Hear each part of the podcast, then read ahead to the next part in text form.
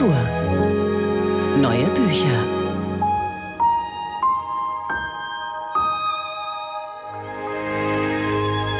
Auf dieses literarische Projekt haben viele mit Spannung gewartet. Vielleicht eine der wichtigsten Antworten der Gegenwartsliteratur auf Corona. 36 der bekanntesten US-amerikanischen Autoren und Autorinnen haben zusammen ein Buch geschrieben. 14 Tage heißt es. Herausgegeben wurde es von Margaret Atwood und Douglas Preston. Jetzt erscheint es auf Deutsch. Aus den Satzfetzen, die zu uns heraufdrangen, war zu ahnen, dass die Partnerin des Mannes am Telefon in einem der Häuser ganz in der Nähe gerade an Corona starb oder schon gestorben war und er nach draußen gestürzt war, um den Rettungsdienst zu rufen. Nicht lange und eine Sirene jaulte die Bowery entlang und er starb fast direkt. 14 Tage im April 2020. Es ist der erste Corona-Lockdown in New York. Die Stadt, die niemals schläft, ist in Schockstarre. Die Straßen sind leergefegt. Nur Krankenwagen rasen durch die Innenstadt. Menschen ersticken. Leichen liegen in Kühlcontainern. Und auf dem Dach eines heruntergekommenen Wohnhauses sitzen Sie, die Mieter. Jeden Abend das gleiche Ritual. Schlagen auf Töpfe, applaudieren den Rettungskräften.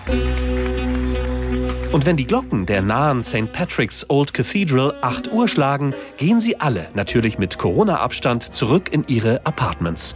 Jessie, die neue Hausmeisterin, hat dieses Ritual losgetreten. Ich bin Hausmeisterin eines Mietshauses an der Rivington Street in der Lower East Side von New York City.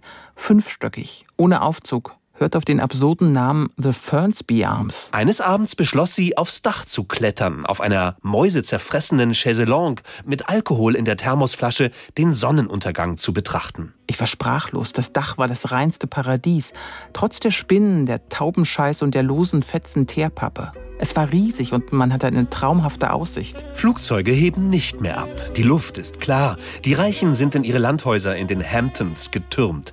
Es ist ein kollektiver Gedächtnisstrom, der beim Lesen in Gang kommt. Nach und nach trauen sich die anderen Mieter und Mieterinnen herauf. Jesse gibt ihnen heimlich Spitznamen. Vinegar, Eurovision, die Herren der Ringe, skurrile, einsame Originale, Philosophen und Rindstein-Poeten, eine Comiczeichnerin. Und sie beginnen, sich Geschichten zu erzählen, die Skyline im Blick. Was wir hier veranstalten, ist das Decamerone. Wie wir hier oben sitzen, weil wir vor der Seuche fliehen und einander Geschichten erzählen, das ist doch eine ganz deutliche Analogie. Spontan rücken sie damit heraus, gelogen oder nicht. Sie erzählen sich von chinesischen Flüchen, verschwundenen Frauen im Fenster, fragen sich, ob der Stand-up-Comedian, der plötzlich auf dem Dach steht, ein Gespenst ist. Und sitzt da im Halbschatten nicht eine menschengewordene Spinne? Merkwürdigkeiten, Unheimliches.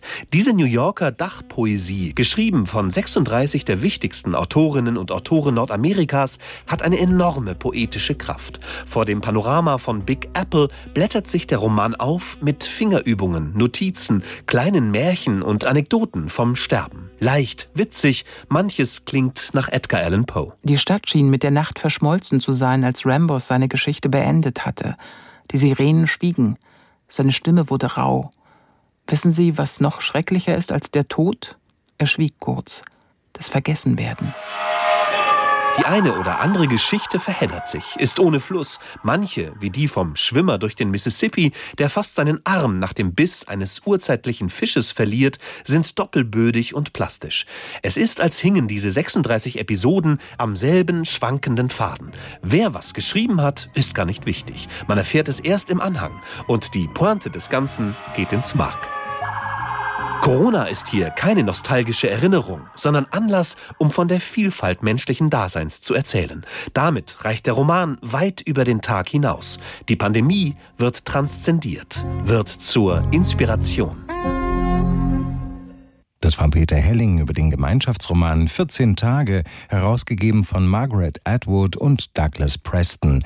Bei DTV erschienen 480 Seiten, kosten 25 Euro. NDR Kultur